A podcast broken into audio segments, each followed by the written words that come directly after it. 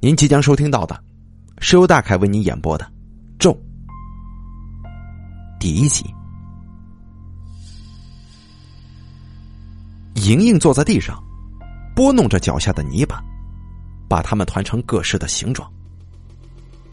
这无聊的游戏，她倒是玩的不亦乐乎。迎面走来一个胖胖的男孩莹莹见了，抬头甜甜的笑道。微微哥哥，你好。男孩没有转头，从鼻子里哼一声，算是回应了。莹莹对他的轻蔑倒是毫不在意的。他挺有兴致的，看着男孩背上的书包，好奇的问道：“微微哥，你背着包去哪儿啊？”闻言，男孩挺了挺胸，得意的说：“我去上学啊。”上学。莹莹大眼睛扑闪着。什么是上学？上学好玩吗？上学就是学知识，上学可好玩了，有同学陪着你一起玩，有老师给你发苹果，还有漂亮的书跟图片呢。男孩兴奋的形容着，不时的挥手比划，还怕不够，又从书包里取出新书炫耀着。莹莹听男孩的形容。已经是满脸的羡慕了。待看到这崭新的书本透着墨香，他就越发憧憬起来。微微哥，我也想上学，我也要有漂亮的书。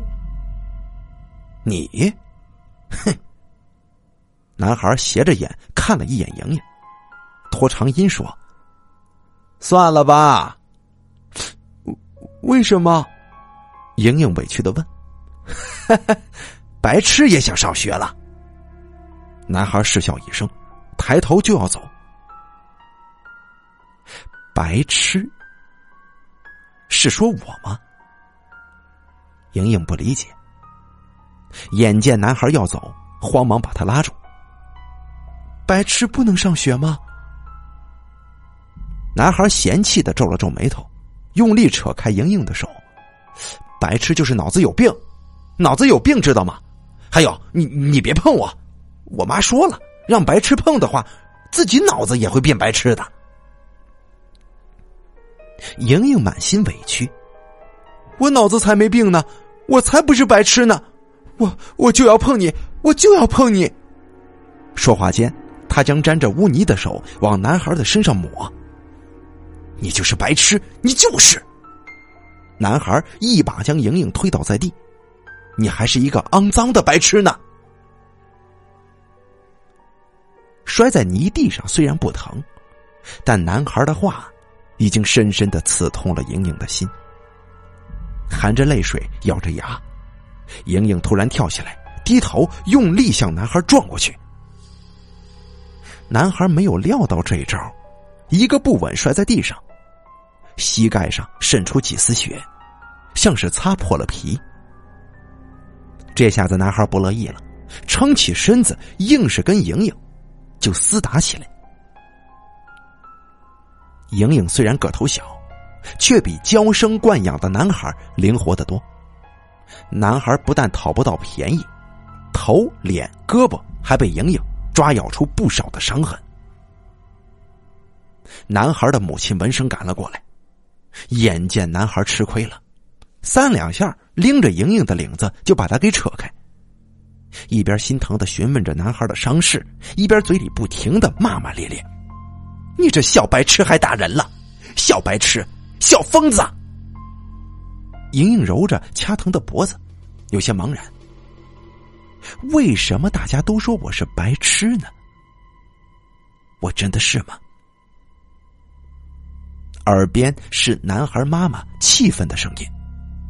你可来了！你看你们家孩子还打人呢，看把我们家孩子打的，你都不知道管管。抬起头，妈妈不知什么时候赶了过来。莹莹连忙哀求道：“妈妈！”她想寻求母亲的庇护，然而一个巴掌劈头盖脸的就打过来了。莹莹觉得耳边嗡嗡作响。脸颊像是被火燎过一样的疼。实在不好意思，你也知道，我们家莹莹脑子是坏掉的。你看，我已经打过她了。行了，算了算了，以后管好你们家孩子。妈妈的话散乱的灌进他的耳朵里，却更让他惶恐不解。为什么？为什么妈妈要打我？为什么连妈妈都会这么说我呢？莹莹不理解，男孩却得意起来，嘴角挂着笑，看着莹莹，满脸都是胜利者的神色。莹莹看了看，愣了一下，若有所思的垂了垂眼帘，突然撇嘴，狠狠的说：“有什么了不起的？反正我不上。”你也快没得上了，哼！切，白痴才会说这种话呢。男孩不屑的别过了头。莹莹揉了揉被打疼的脸，泥巴立时爬上他的脸颊，把他打扮成一只滑稽的花猫。他突然开怀笑了起来，那莫名其妙的笑声让人听得有些发毛。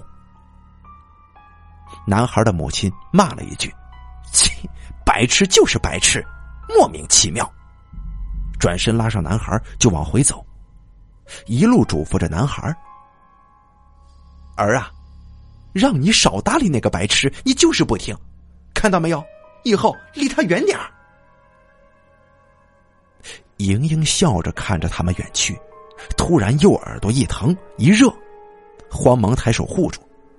不过，他却对上了妈妈阴沉的脸。死孩子，跟我回去，就知道闹事。妈妈好好教训教训你。莹莹不笑了，低头啜泣着，跟着妈妈回了家。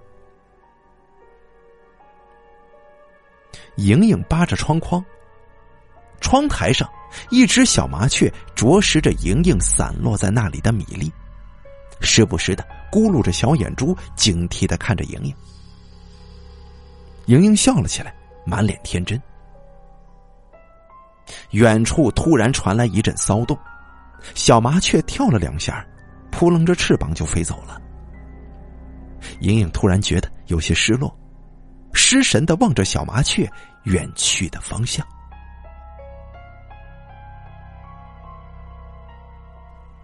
门开合的声音传了过来，是爸爸下班回来了吧？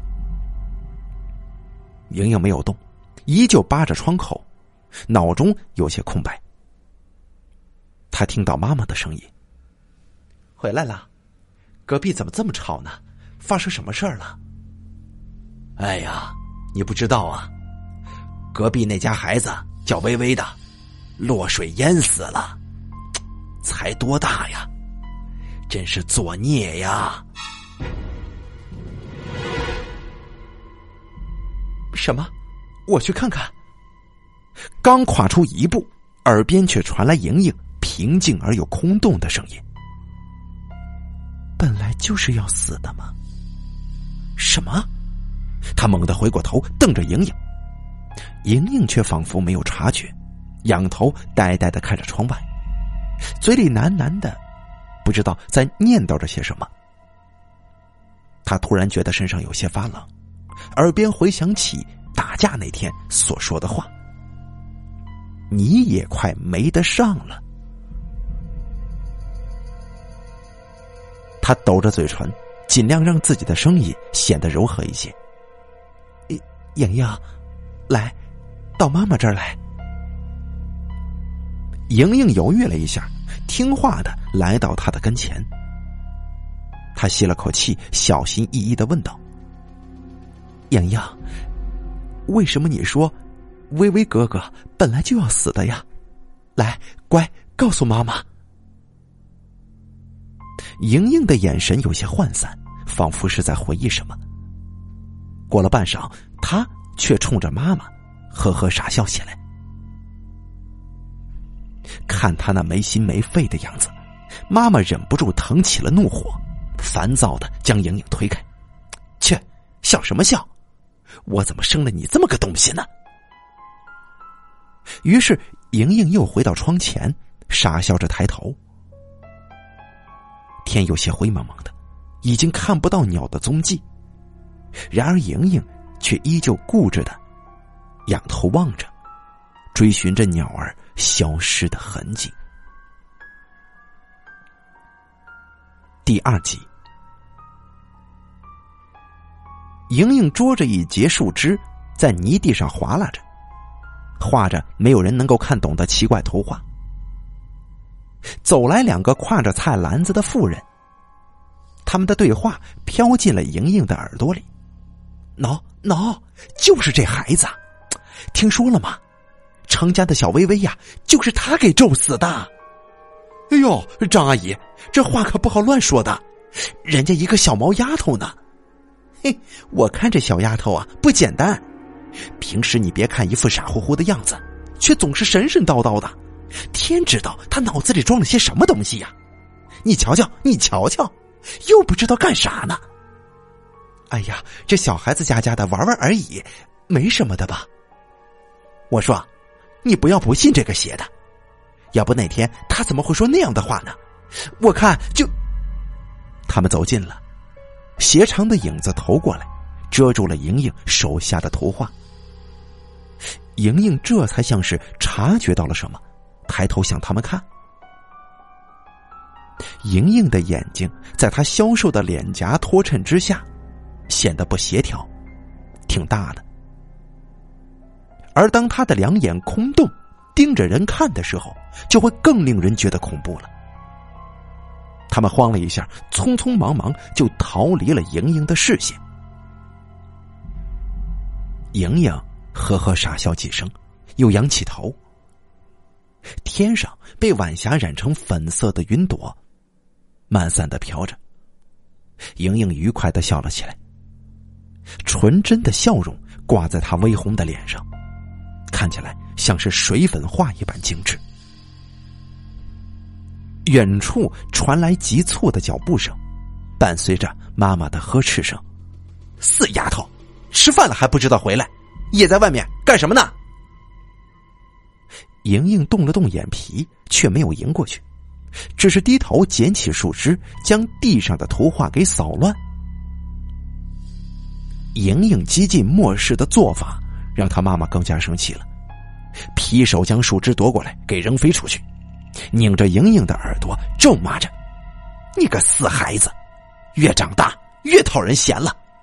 我倒了三辈子血霉，生出你这么个东西来！”莹莹捂着被拉疼的耳朵，却没有哭，沉默的跟着妈妈往家走。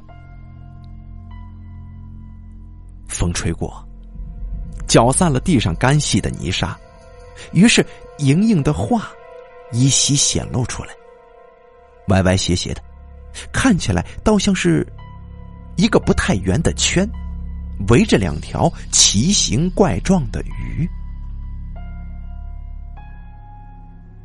莹莹将手里的纸飞机反复展开，又叠起。本是厚实的挂历纸，这会儿看起来却也软绵绵、皱巴巴的。外面关于她的传言已经更甚了，人人都说她是会诅咒的妖女。妈妈在邻居的指指点点之下，终于受不了了，把她关在了家里。不过好在莹莹的世界非常简单。封闭的生活虽然寂寞一些，倒是还没有夺去她的快乐。就比如说现在，一个人拿着纸飞机玩了一整天了，却似乎还是兴致不减的样子。爸爸回来了，扫了一眼屋子，却不见妈妈，转头问莹莹：“莹莹，你妈去哪儿了？”莹莹抬头看着爸爸。傻笑几声，又低头把手里刚叠好的纸飞机展开。爸爸只觉得一股火气上涌，猛地抬起巴掌就挥了过去。莹莹闭着眼睛缩起脖颈，但是他却不躲，愣由那巴掌劈下来。见他这样子，爸爸忍不住犹豫了一下，那巴掌终于在他的脸颊不到一寸的地方停住了。狠狠的咒骂一句，爸爸收回了手，转身走向桌子，那上面还摆着几盘中午吃剩下的菜。于是莹莹蹲了下去，像猫一样蜷缩着身子靠墙坐着，摆弄手上的纸片。刚才的一番动作，本就因为反复折叠而变得脆弱的纸张，轻易的被撕成两半。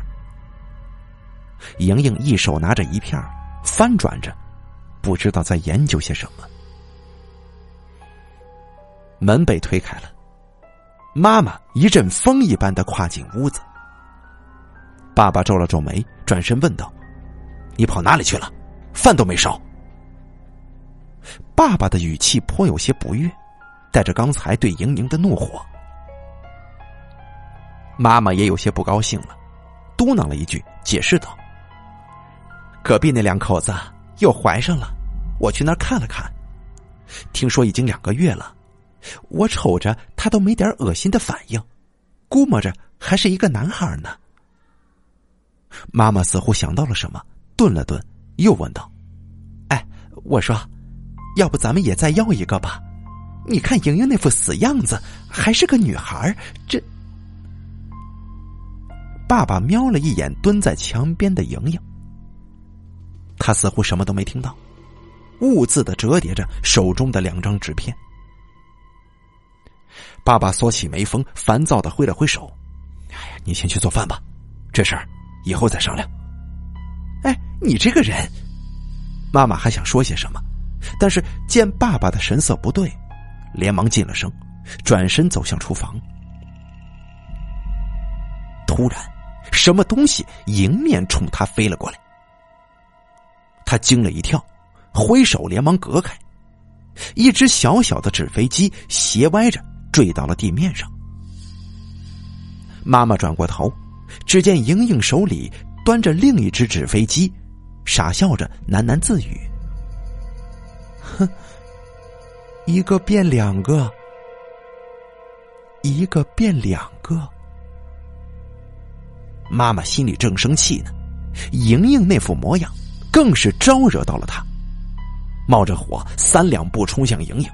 夺手拿过他手里的纸飞机，就给他揉烂了，又没头没脑的给了他几巴掌，嘴里喝骂着：“你个死东西，就知道玩玩养你有什么用啊？你今晚别吃饭了，反正你吃了饭也不长脑子嘛。”爸爸动了动身子，却没有去阻止，反身坐在桌旁，背对着莹莹，摸出一支烟，抽了起来。烟雾袅袅飘散开来，身后，莹莹屈着腿缩在墙角，把头深深的埋在怀里，一声不吭。妈妈打完了，出了气了，也就去烧饭了。于是这屋子里就只剩下爸爸吸烟时候那种吧嗒吧嗒的声音，有些压抑的安静。他们运气真好啊！走了个微微，又换了一对双胞胎，还都是男的。妈妈的话语里有些酸，将袋里的红蛋取出来放到桌上，抿了抿嘴，又问道：“哎，我说，你真的不打算再要一个吗？”爸爸皱了皱眉头，坐到桌边，掏出一根烟点上，但是却不吸，看着灰色的烟升腾起来，沉思着。妈妈识趣的，在他边上坐下，沉默的等着他做决定。而莹莹坐在远远的角落里，含着手指盯着桌上的红鸡蛋看。他是真的饿了。爸妈去隔壁吃庆生酒，却把他一个人锁在家里。他害怕被妈妈打，又不敢翻家中的食物，只好一直饿着。烟头上那点星火抖动着，细细的烟灰一点点的洒落。很久，当那点星火咬上爸爸发黄的手指的时候，他突然颤抖了一下，猛地将烟头吸在桌上。嗤的一声，一团白烟带着一股油漆燃烧的怪味弥漫开来。他的眼睛有些发红，咬咬牙说：“好，再生一个。”妈妈长长的舒了一口气，高兴的笑了起来，脸上微微的泛着红，仿佛年轻了好几岁。爸爸叹了口气，转头搜寻着莹莹的身影。莹莹依旧维持着一样的姿势，眨巴着眼，眼中蕴藏着满满的渴望。爸爸愣了愣。这才像是想起了什么，隐隐约约有些愧疚，慌忙抓起桌上的两个红鸡蛋，塞到了莹莹的手里。莹莹一手抓着一只，把它们当做珍宝一般捧在胸口，小脸兴奋的发红。爸爸好，爸爸好，两个，两个。闻言，妈妈只觉得后背一麻，突然挺直了身子。耳边猛然响起半年多前莹莹那句话：“一个变两个。”隔壁家走了一个微微，却得了一对双胞胎。莹莹那句话，仿佛是暗示着什么？啊，难道莹莹真的？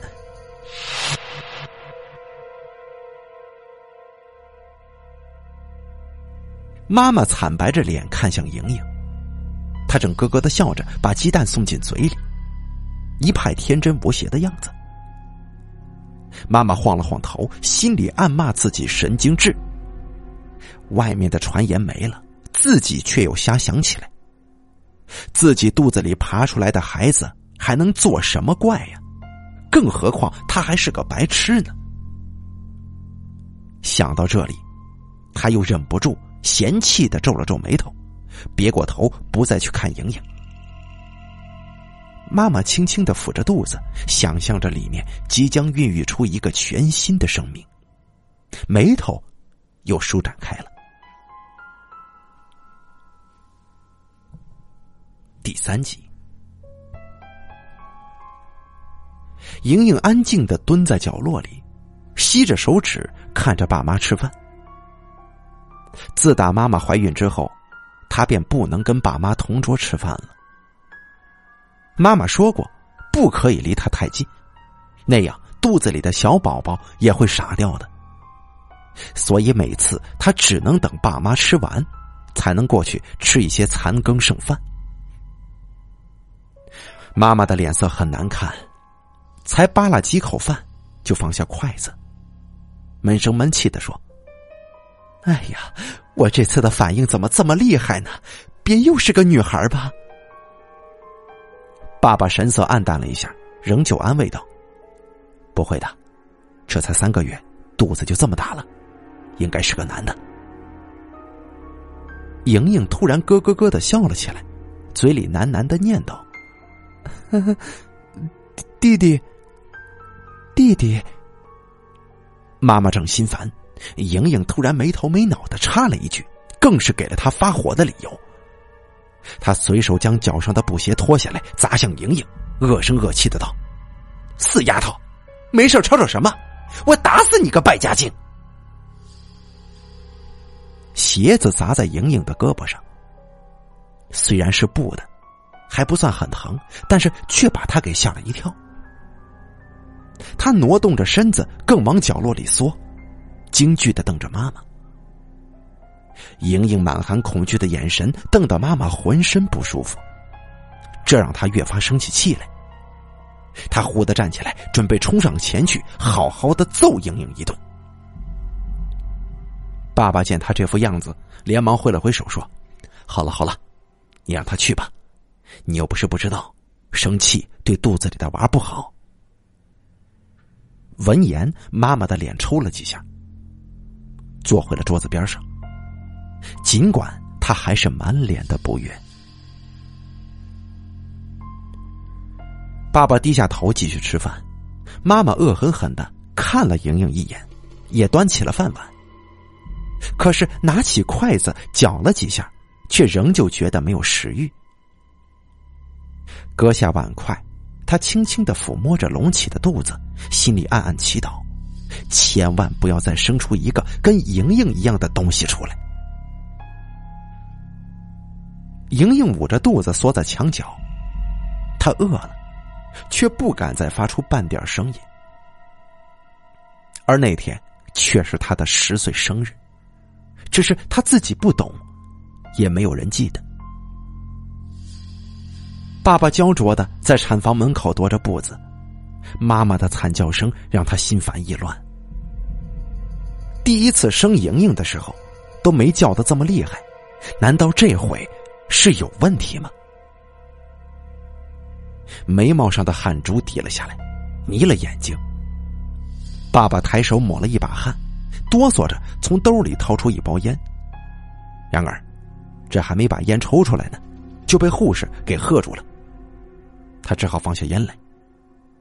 没有烟抽，爸爸的心情变得更加烦躁了。当他觉得鞋底儿都快被他走薄一层的时候，产房里终于传来一声响亮的啼哭。他几乎是用扑的冲向了门口，门咔嗒一声打开，护士伸长了脖子叫着他的名字，他慌忙迎上去：“男的女的啊？护士，男的还是女的？”护士的脸上隐约有些怒容：“你说你这人怎么这样呢？”你老婆难产，你倒先关心小孩子是男是女，你还是不是个人呢？爸爸的脸上发胀，低头唯唯诺诺的认着错。护士缓和了一下脸色，说：“啊，是男孩，母子平安，你可以进去看他们了。”啊，男的，是男的！爸爸兴奋的两眼放光，三两步冲进房间。妈妈虚弱的依在床上，脸色有些发黄，嘴角上却掩饰不住笑意。襁褓里，小宝宝紧闭着眼睛，攥着小拳头，圆乎乎的，看起来健康漂亮。爸爸满足的叹了口气，眉眼之间乐开了花。等到打理好一切，竟然是下午三点多了，爸爸这才想起来，莹莹关在家里。又没留下吃的，不知道这会儿怎么样了。心中有几分愧疚，加上得子的兴奋，爸爸匆忙在附近的小店挑选了一些精致的糕点跟熟食，赶回家了。打开门，就见莹莹抱着腿坐在窗下，瘦弱的小脸埋在膝盖里，几乎都看不见了。从窗外射进来的阳光，把莹莹本就干瘦的身子拉成了细长的阴影。爸爸微微颤抖了一下，刚想上前，莹莹似乎听到了响动，揉着眼睛醒了过来。看到他，忙站起来，高兴的问：“爸爸，爸爸，弟弟在哪儿？”爸爸愣住了，奇怪的看着莹莹。莹莹怎么会知道她妈妈生孩子了？莹莹怎么会知道还是个弟弟呢？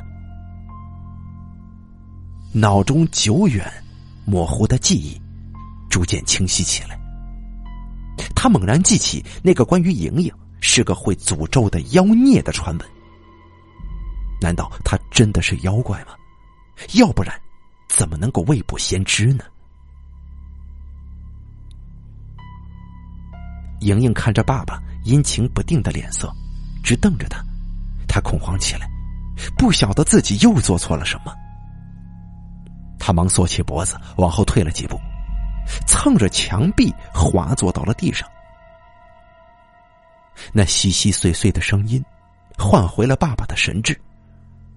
看到莹莹如此惶恐无助的样子，他松了口气。他惊讶自己什么时候也变得如此多疑了，会相信那些子虚乌有的闲言碎语。莹莹虽然是个白痴，说到底也是自己的女儿。何况那样弱小的莹莹，能有那样厉害的本事，这才奇怪呢。外头那些三姑六婆，每天见她挺着个大肚子的婆娘，都会念叨一些“莹莹快有弟弟了吧”之类的话。八成是让莹莹听到学了去了，没啥好奇怪的。想到这里，爸爸释怀了，连忙取出点心送给莹莹。莹莹习惯了吃些残羹剩饭，第一次看到如此精致的食物，吞了吞口水。他怀疑、恐惧的看着爸爸，不敢接受。爸爸多了几分愧疚，连忙微笑鼓励，莹莹这才小心翼翼的将食物接过。他用力的吸着香气，小脸染上兴奋的红晕。眼睛瞪得大大的，流动着某种光辉。看着莹莹的眼睛，爸爸突然觉得有几分恐惧。那黑白分明的大眼睛里，似乎有一些他琢磨不透的东西。仿佛如果跟莹莹的眼睛多对视一会儿，自己所有都会被看透，无所遁形。他发现自己竟然不知不觉的颤抖起来。他在害怕，害怕自己的女儿，害怕一个不到十一岁的智障。他沉默了。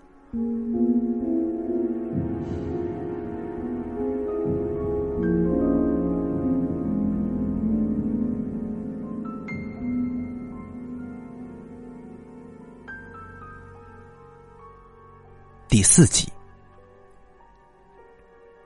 家里因为宝宝的出生而忙碌起来，住在邻村的奶奶也搬了过来，方便照顾孩子，照顾坐月子的妈妈。宝宝胖乎乎的，出生的时候就有八斤多重。为这，妈妈生他的时候吃了不少的苦头。不过现在，妈妈看着怀里大大的眼睛、圆圆身子的小宝宝，是怎么看怎么可爱。早就忘记了当初的痛楚。奶奶抱着孙子也喜得眉开眼笑，对媳妇儿也是无微不至起来。妈妈说渴，奶奶立刻倒来水，不烫不凉。妈妈说饿，立刻就有熬好的粥送到，不愁不息。妈妈躺着享受着奶奶的照顾，不禁有些得意起来。他想起十多年前生莹莹的时候，可没这么好的待遇。那时候还跟婆婆住在一起，月子里妈妈想要吃点什么，婆婆总是横挑鼻子竖挑眼的，动不动就说妈妈娇气。一番想当年之后，就推说自己老了，身子不动了，腰疼，让妈妈自己去弄。于是，妈妈还没下月子，就不得不去伺候那些锅碗瓢盆可以说是吃尽了苦头。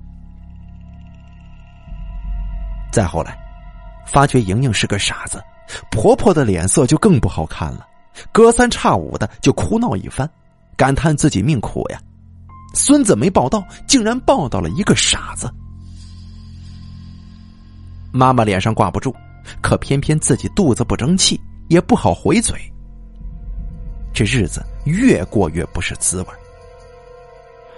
后来终于寻个机会，趁着爸爸工作调动，一家三口搬出了邻村婆媳俩不照面，好歹也落下一个眼不见为净。想到莹莹，妈妈忍不住鼻子里又出气儿了。说起来，倒是有些日子没见着莹莹了，一时没有供她出气的出气筒。他心里隐约还有几分不适应，他撇了撇嘴，低头轻轻拍打着身边看起来似乎有些困倦的宝宝。小宝宝嗯啊了几声，咂了咂嘴，睡了。妈妈满足的笑了起来，忘记了莹莹，而莹莹早就被大人们遗忘在隔壁那个不过三平的小房间里。其实那根本就算不得是个房间，只是就着房型拦出来的放杂物的小间。因为奶奶从邻村赶过来，临时没有地方睡。因为妈妈不想见到傻乎乎的莹莹，又怕生气伤了身子，更不能让莹莹接触新出生的小宝宝，免得把弱智传染给宝宝。因为这许多的因为，杂物间被清理了出来，莹莹被赶去了那里住。不，应该说是关在了那里。每天，父亲就像是探监狱一样，送去食物，然后把莹莹独自留在小间，甚至时常因为忙碌而忘记了给莹莹送饭。莹莹开始觉得孤单了，从来没有过的孤单。因为小间里没有窗户，以前不论他被关多久，至少有一扇可以看见蓝天白云、小鸟的窗户。可现在的小间只有一盏八瓦的壁灯，发着昏黄的光，以驱散黑暗的压抑。然而，莹莹的寂寞跟孤独，没有人能够理解。她唯一能做的，就是屈服。跟适应。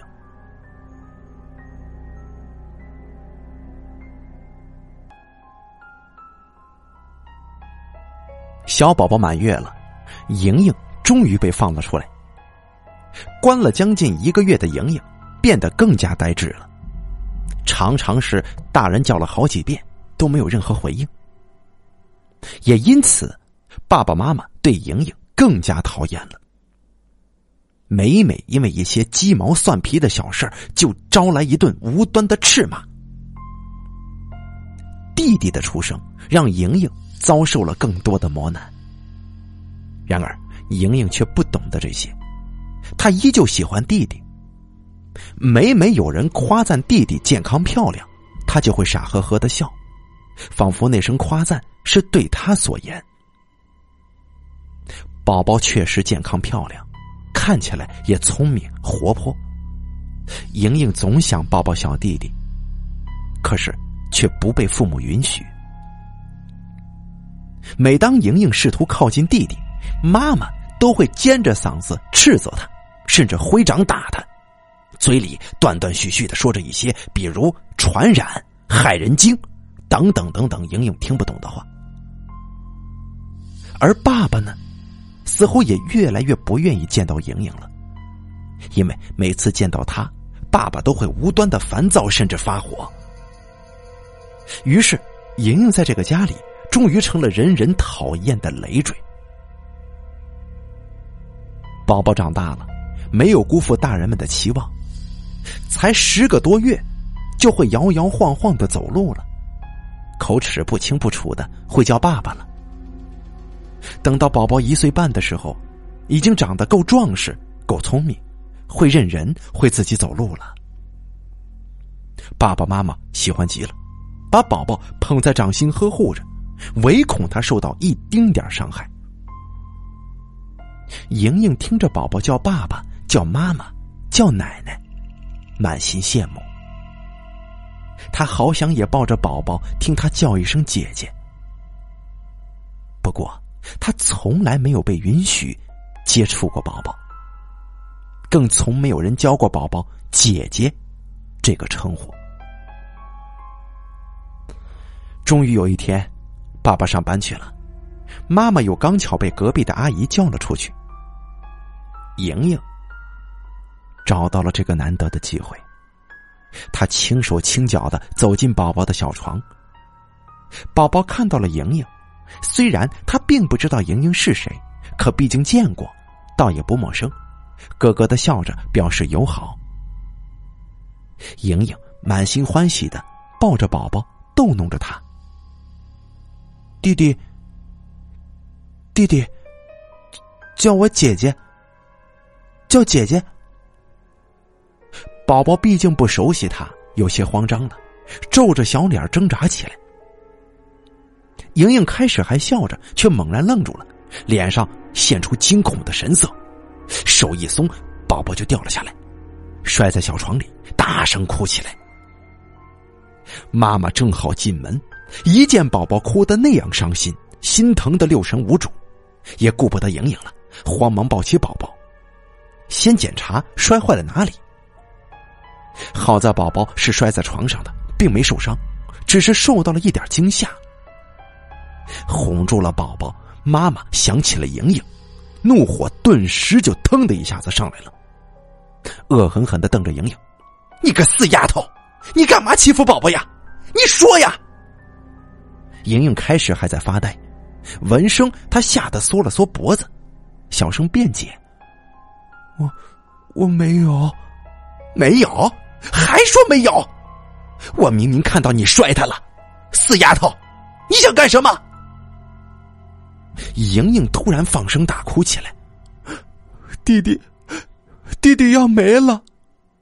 弟弟，没有弟弟了！你说什么？你个死丫头，欺负完弟弟还乱说话！我看啊，我看你是不想活了！我，我打死你！”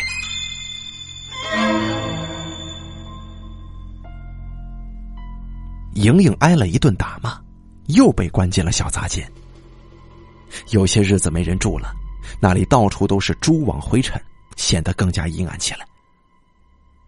莹莹抱着腿缩在冷硬的床上，不住的颤抖，因为疼痛，更因为恐惧。突然，一只蜘蛛挂着蛛丝从灯壁上滑落下来，晃悠着几乎掉到床上。莹莹吓得尖叫一声，猛地把被子蒙到头上。筛糠一样的剧烈颤抖着，扑卧到床上。隔壁隐约传来了妈妈含糊的咒骂声。莹莹害怕宝宝，这是很明显的事现在用不着妈妈斥责轰赶，莹莹就会自觉的避开宝宝。甚至大人们偶尔提起宝宝，莹莹的脸上也不再出现那种喜悦的神色。而是一种难以言表的恐惧和悲伤。爸爸终于觉得奇怪了，问妈妈。妈妈却不以为然，解释道：“哼，上次被我打的，估计是被打怕了吧？这不是好事吗？省得他不死心，又接近咱们宝宝。上次是运气好，我可不要咱们家宝宝再被他欺负了。”我的宝宝又聪明又漂亮，要是被那死丫头给弄坏了哪里，你不心疼啊？宝宝，你说妈妈说的对不对呀？妈妈说着，又逗弄起宝宝来，宝宝咯咯的笑着，小手舞动着，煞是可爱。爸爸就不再探究莹莹的古怪，一同逗弄着宝宝。小杂间里，莹莹听到了宝宝的笑声。莫名其妙的颤抖了一下，他转过头，床边放着一只陈旧的箱子，箱子上摆放着一副破旧的碗筷。房间太小，放不进桌子，那只无用的破箱子放在这儿充当了桌子用。莹莹拿起箱上的一只筷子，抖着手在墙壁上刻画着。昏黄的灯光之下。莹莹干瘦的手被拉成了诡异的长影，映在墙壁上，晃悠着，晃悠着。墙壁上粗粗的线条勾画出一个娃娃的模样。莹莹直眼瞪视着墙壁上的图画，喃喃的念叨着一些奇怪的语句。破箱子里稀稀碎碎的声音，不小的。是蟑螂、老鼠，亦或者是其他的生物在闹腾。古怪的声音跟晃动的阴影交织在一起，小杂间里突然变得诡异，而且阴森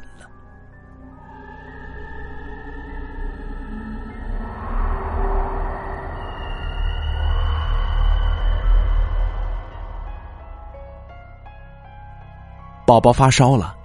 一下子家里就炸了锅，爸爸妈妈慌忙的把宝宝抱到乡镇卫生站。卫生站给宝宝量过体温，开了一些感冒药，又嘱咐了几句。爸爸妈妈小心的拿着配好的药回到家，就忙碌起来，严格的按照医生的嘱咐照顾着宝宝，按时喂药，加厚被子发汗。可是宝宝的烧不但没退。反而越发严重了。第二天早上，全身更是出了不少的红点儿。没有半点医学常识的爸妈，只当是宝宝盖得太厚，捂出了痱子。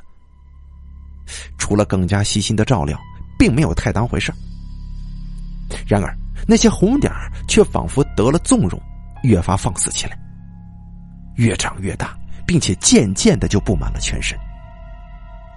家人这才觉出不对，匆忙将宝宝再次送去了卫生站。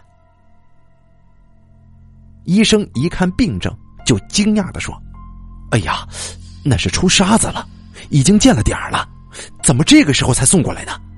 哎呀，太严重了，我们这里治不了，赶快送去县城大医院吧。”对宝宝生命的紧张，使得爸爸妈妈都变得卑微而又恳切，完全忘记了当初是卫生站的误诊耽误了宝宝的治疗。只是急切的将宝宝连夜送去了市医院，所有的抢救措施都用尽了。然而，当东方第一抹光亮越过地平线的时候，却没能传来宝宝得救的消息。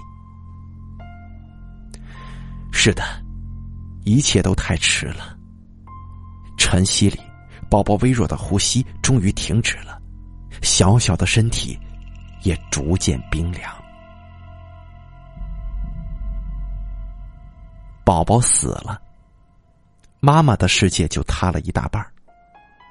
从市医院回家的途中，他就像是病了，软软歪歪的，神志似乎有些不清了。坐在车上，看到人家的小孩，就哀哀的叫着宝宝，甚至要起身夺过来。每每吓得别人家的母亲们惊慌失措，爸爸虽然心里也难受的紧，但终究不能在这个时候垮了，只得强忍悲伤，一路陪着小新，将妈妈送回了家。他们实在是太疲倦、太伤心了，回到家里仿佛就像虚脱一般，根本顾不得其他任何事儿。若不是小杂间里传出断续的说话声，他们一定早就忘了，他们还有一个被关了近乎一天一夜的女儿。妈妈坐在床上之后，就没有动过，木愣愣的表情也没有分毫的改变。他显然对杂间里的声音充耳不闻。爸爸心疼着妈妈，就也不多说什么了。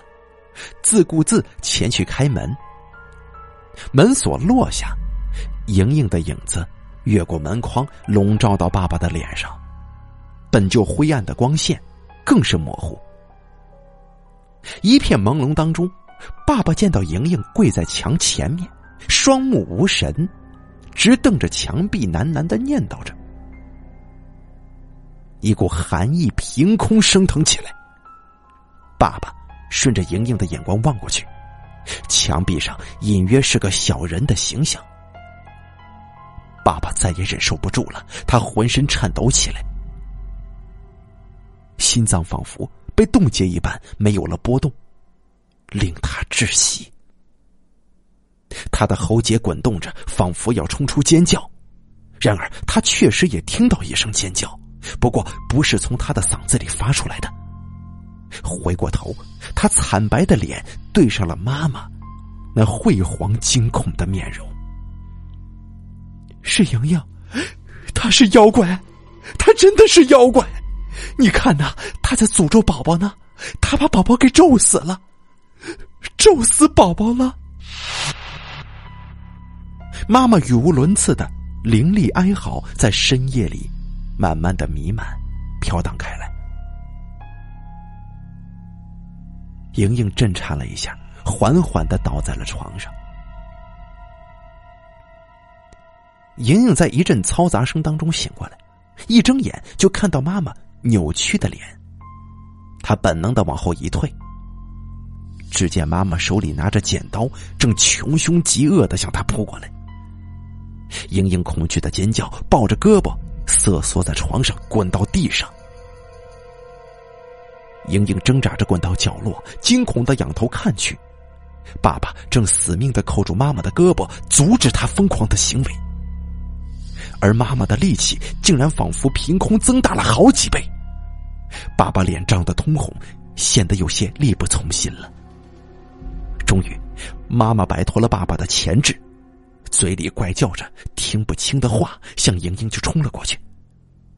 剪刀口的锋芒，在昏黄的灯光映照之下，竟然也变得万分刺目了。莹莹紧闭双眼，只觉得头皮一阵撕裂般的痛楚，她就又昏厥过去了。莹莹模模糊糊的再次醒来。只觉得自己正躺在一个温暖的怀抱里，他不禁有些茫然，唯有依旧隐隐作痛的头皮告诉他，之前的一切都不是幻觉。莹莹扭动着脖颈，终于看清楚自己竟是躺在妈妈的怀里。他想起之前可怕的场景了，莹莹慌忙挣扎着想要逃离母亲的怀抱。然而，妈妈却将她搂得更紧了，脸上竟然荡漾开温柔的言笑。宝宝乖，妈妈抱。莹莹虽然惊诧，却忍不住留恋。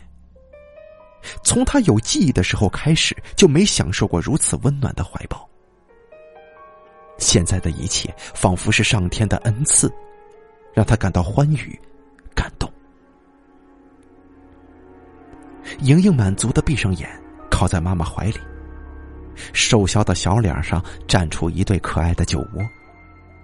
这如梦境般的享受，让他暂时忘却了之前的一切。然而，美梦总是容易惊醒。仿佛只是一瞬间，妈妈又变得暴怒起来，猛地掐住莹莹的肩膀，狠力的摇晃着：“小丫头，你快说，你对弟弟做了什么？”我的宝宝呀，你是个妖怪，是你把宝宝咒死的，是你，就是你。伴随着无由的控诉，妈妈用尽力气抽打、拧掐着莹莹，仿佛积聚着几百年的怨恨。莹莹的身上霎时间青紫一片，她哀嚎着，挣扎着，祈求着。却只是徒劳。她惊恐、痛苦，更茫然无措。她那简单的头脑，并不能理解这一切发生的缘由。然而，站在旁边观望着一切的爸爸，却清楚明白的很。从他看到妈妈将莹莹的长发拉扯着剪断，又将莹莹当做宝宝一样温柔的搂在怀中的时候，他就明白。他的妻子已经疯了。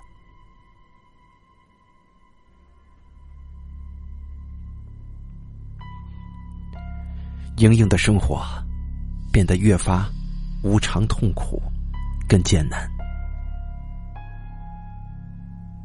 妈妈时常会把她当做宝宝，嘘寒问暖的关怀；然而，可能就在下一秒钟，又将她当做死敌一般抽打。折磨。那天晚上，妈妈的那声凌厉的哀嚎，更是让听到的村民们都坚定的认为，莹莹是会诅咒的妖精，以至于关于莹莹的谣言越来越盛，越来越悬了，并且蔓延不断，终于使得不大的村子里人尽皆知，并且都深信不疑。所以，当莹莹。被虐待的哀嚎声在村庄的上空蔓延散开的时候，村民们似乎都不为所动，不但没有人出言阻止、出言相劝，甚至有甚者在听到哭嚎声的时候还幸灾乐祸的说着好，还叫嚣着为村除害理所应当，而在家里。爸爸也听任着妈妈对莹莹所有暴力行为。每每想到那天莹莹对着墙壁上的画像喃喃自语的情景，爸爸虽然嘴上不说，但心里却早已经承认了莹莹就是咒死了儿子。那一点点的父女亲情，也在自然的泯灭了，泯灭在憎恨当中。那日正是炎夏的傍晚时分，屋里比较闷热，爸爸就将桌子搬到门口吃饭纳凉。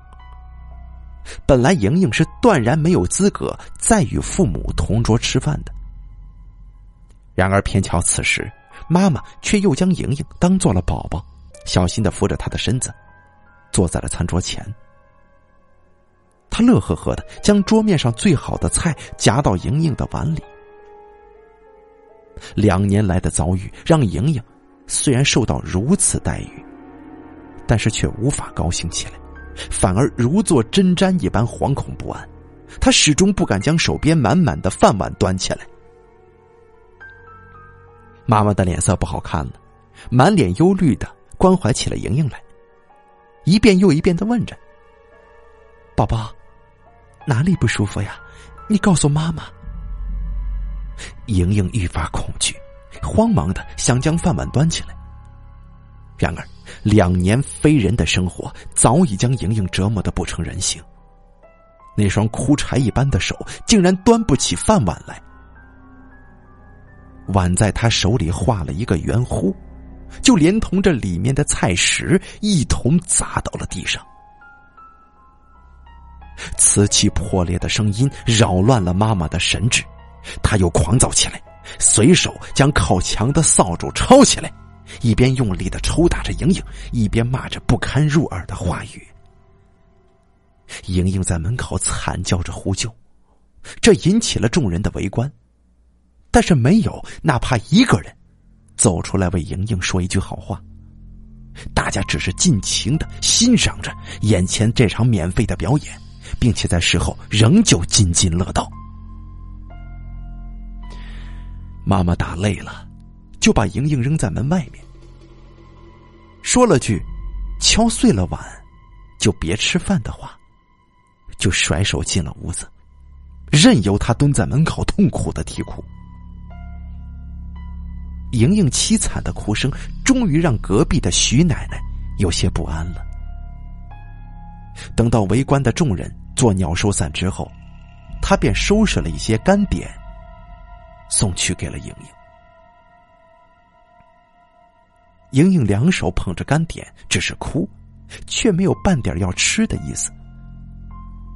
老奶奶皱着眉头劝慰着，谁知道莹莹却突然呜咽道：“奶奶，我我要死了，我要死了。”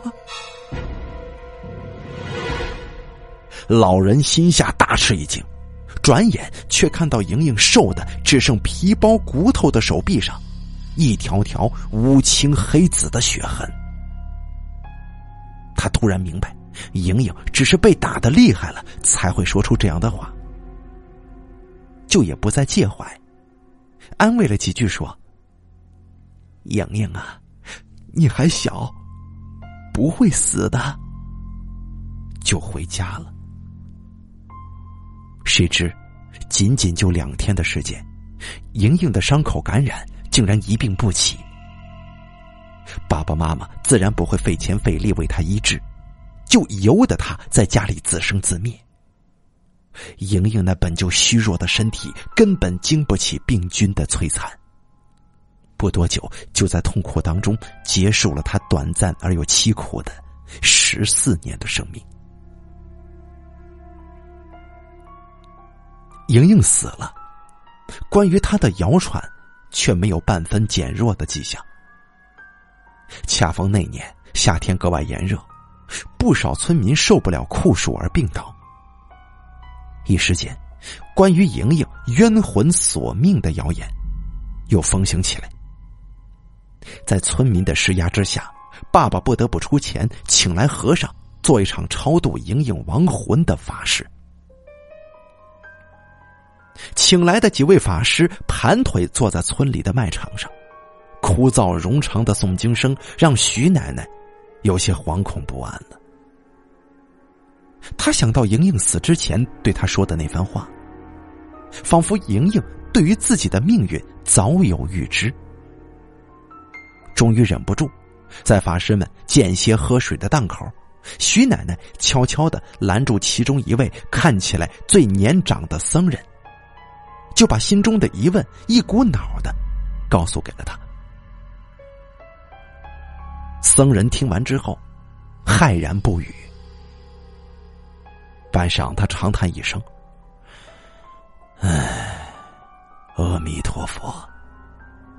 有些人呢，就是看到的太多，知道了太多不该知道的东西，上天才不给他们说出来的机会呀。”僧人唱着佛号离开了，徐奶奶却越发迷惑了。莹莹。到底看到了些什么？到底知道了一些什么不该知道的？可惜这些疑问，再也没有人能够回答了。莹莹已经死了。诵经的声音又重新在村庄的上空飘荡起来。莹莹还能听得到吗？还能看得到吗？后记，这篇故事是在真人真事的基础上加以修饰改编而成的。故事当中的女孩确实存在，并且也有不少关于她的传说。然而，从传说当中来看，对于女孩的评价是贬多过褒的。但是，我不愿意这么想。毕竟，这么一个小女孩，又能够如何如此恶毒的诅咒别人呢？所以，我一直以来都宁愿相信，他只是看见了我们看不到的东西。他仅仅只是看见而已。